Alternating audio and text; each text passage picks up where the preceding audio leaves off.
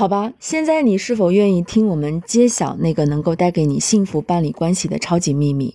你是否至少愿意去冒险尝试一下，放开你自己，让那个小小的，当然也可能是巨大的奇迹，也同样发生在你的婚姻世界和情爱生活中，从而让它在你的心里生根发芽，哪怕这一切现在看起来是那么遥不可及。想要迈向奇迹，你必须学会急刹车。现在，请停下脚步，让自己保持安静，然后认真仔细地回想一下，你是不是总在关键时刻选择逃避？当冲突的苗头出现时，你是不是总会以沉默来应付当前的局面？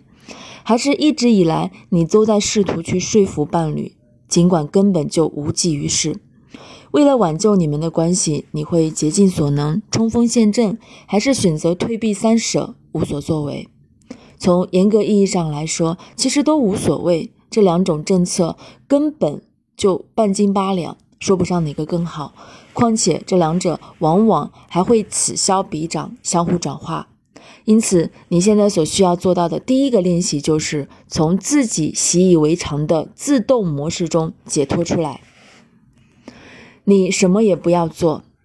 当你面临问题与冲突时，你可能会很自然的想要用一贯的老方法去对待，尽管这些策略和方法从来不曾帮助你达到你想要的效果。